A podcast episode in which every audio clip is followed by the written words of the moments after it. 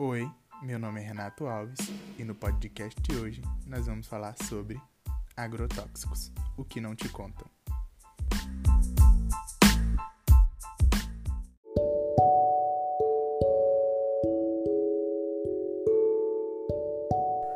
O que são agrotóxicos? Segundo o Ministério da Agricultura, Pecuária e Abastecimento, agrotóxicos são produtos químicos, físicos e biológicos utilizados nos setores de produção agrícola, pastagem, proteção de florestas nativas ou plantadas, entre outros, com o objetivo de alterar a composição química tanto da flora quanto da fauna, a fim de preservá-las. Os agrotóxicos tiveram a sua origem após as duas grandes guerras mundiais, quando as indústrias químicas, nas quais fabricavam armas químicas, encontraram um novo mercado para seus produtos, agricultura. Os agrotóxicos se tornaram um perigo não só para os indivíduos da cidade, mas também para aqueles que ficam no campo e nas indústrias, expostos diretamente com esse veneno. Os resultados do uso de agrotóxicos são imensos, tanto para os humanos quanto para o meio ambiente. Nos humanos podem causar doenças neurológicas, doenças hepáticas, doenças respiratórias, doenças renais, entre outras. Já no meio ambiente, causam a contaminação dos alimentos, do ar, da água, contaminação do solo, dos animais, das áreas vizinhas, contaminação de áreas residenciais, de águas subterrâneas, de florestas, desequilíbrio ambiental, perda da biodiversidade e mudança climática. Além disso, os agrotóxicos criam um ciclo vicioso. Com o tempo, as pragas agrícolas possuem a capacidade de desenvolver resistência aos venenos aplicados. Com isso, os agrotóxicos perdem sua eficácia, levando os agricultores a aumentarem as doses ou buscarem um produto mais forte.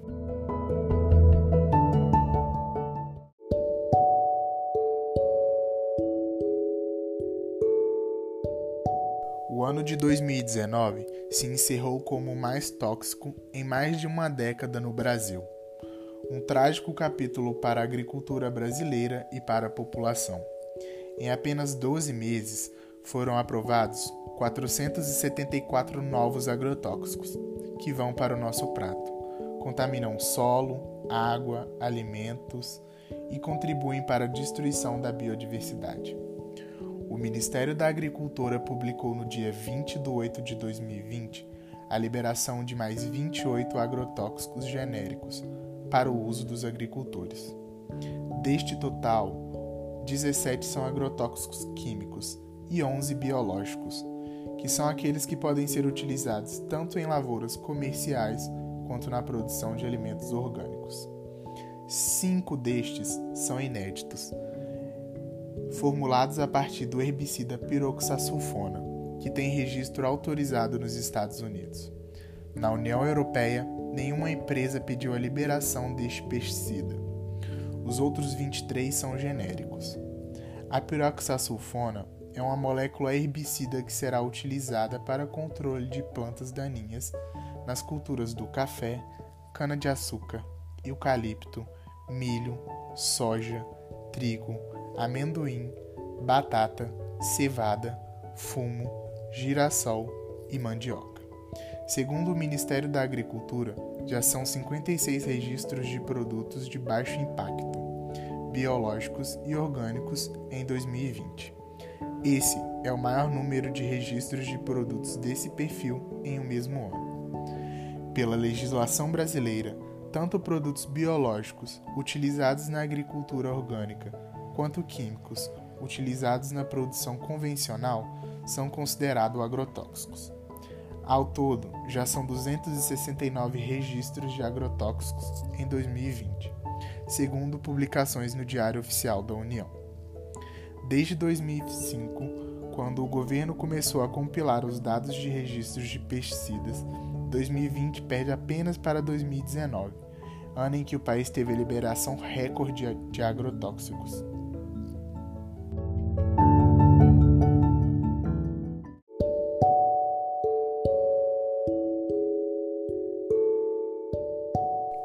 Com a quarentena, o governo federal continuou a aprovar novos agrotóxicos para serem vendidos no mercado brasileiro.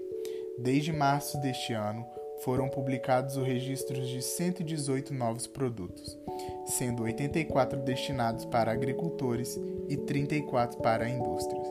No mesmo período, as empresas produtoras de pesticidas solicitaram ao Ministério da Agricultura a liberação de mais 216, que estão sendo avaliados pelo governo.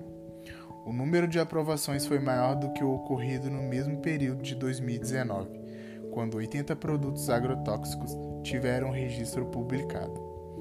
O ano passado conquistou o recorde histórico de aprovações, com 474 novos produtos sendo liberados. E 2020 segue o mesmo passo, com um total de 150 produtos recebendo o registro desde o começo do ano. Cada brasileiro consome em média 7,3 litros de agrotóxicos por ano. O Brasil é o maior consumidor de agrotóxicos do mundo.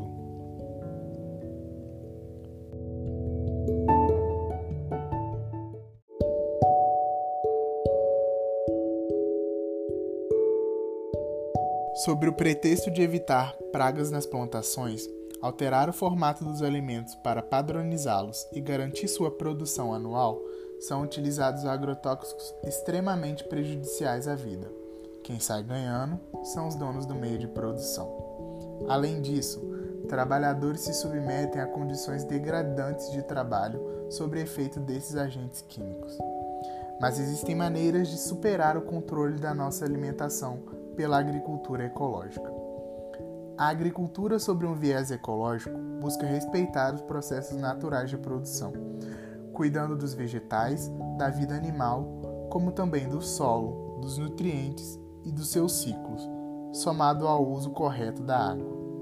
O plantio desses alimentos ocorre com técnicas que não usufruem de agrotóxicos ou fertilizantes químicos, mas sim através do controle biológico de pragas. Dessa maneira, reduzem o impacto à saúde da população e do meio ambiente. É através da produção familiar e ecológica que trabalhadores poderão tirar seu sustento e ainda possibilitar o sustento de várias outras famílias. Um ciclo que começa com uma família de camponeses e evolui para hortas comunitárias urbanas, chega em restaurantes ecológicos, na educação escolar e nas universidades via projeto de extensão. Quanto mais ampla a conscientização da importância para a mudança de hábitos no dia a dia, maior o número de pessoas impactadas e dispostas a fazer a diferença.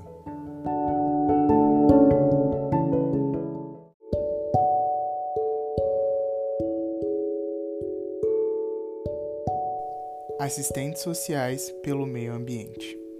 Devido à questão ambiental ser uma expressão da questão social, torna-se indispensável o papel do assistente social em defesa do meio ambiente, junto aos movimentos sociais e da população camponesa, priorizando uma conscientização da necessidade de preservar o meio ambiente. Estes devem atuar pautados na legislação ambiental, no Código de Ética Profissional e instrumentos de trabalho para cumprir com o Código de Ética Política da profissão. O assistente social atua com uma equipe multidisciplinar, podendo estar junto com engenheiros florestais, seguranças de trabalho, agrônomos, psicólogos ambientais, gestores ambientais, biólogos, arqueólogos e ou recursos humanos. Deve ajudar a elaborar políticas públicas junto à equipe e aos usuários, sempre à procura da melhor forma de reverter o quadro local, ultrapassando o caráter neutro da profissão. Além disso, pode contribuir em programas sociais realizados junto à comunidade e à instituição, fazendo o levantamento de dados dessas famílias em situações de risco ambiental, e assim realizar atividades de doações de alimentos e utensílios. As alternativas anteriores são válidas, mas é preciso dar destaque à articulação direta entre campo e cidade, via produção camponesa em busca de uma alimentação mais saudável e livre de agrotóxicos. Na luta da questão ambiental, é preciso reconhecer também a importância da categoria para além da instituição. Contribuir com pesquisas e avanços referentes à produção agroecológica, acesso à qualidade de alimentos aos camponeses, formação de indivíduos com mais senso crítico e capacidade de argumentação na luta contra o sistema capitalista.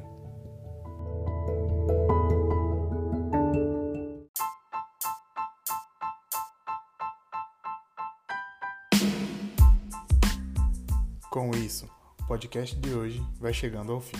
O roteiro foi escrito por Luciana Lopes, Maria Maciara e Tainá Paraquete. A locução é feita por mim, Renato Alves, assim como edição de áudio. A bibliografia será deixada na descrição. Esperamos que tenham gostado. Até mais!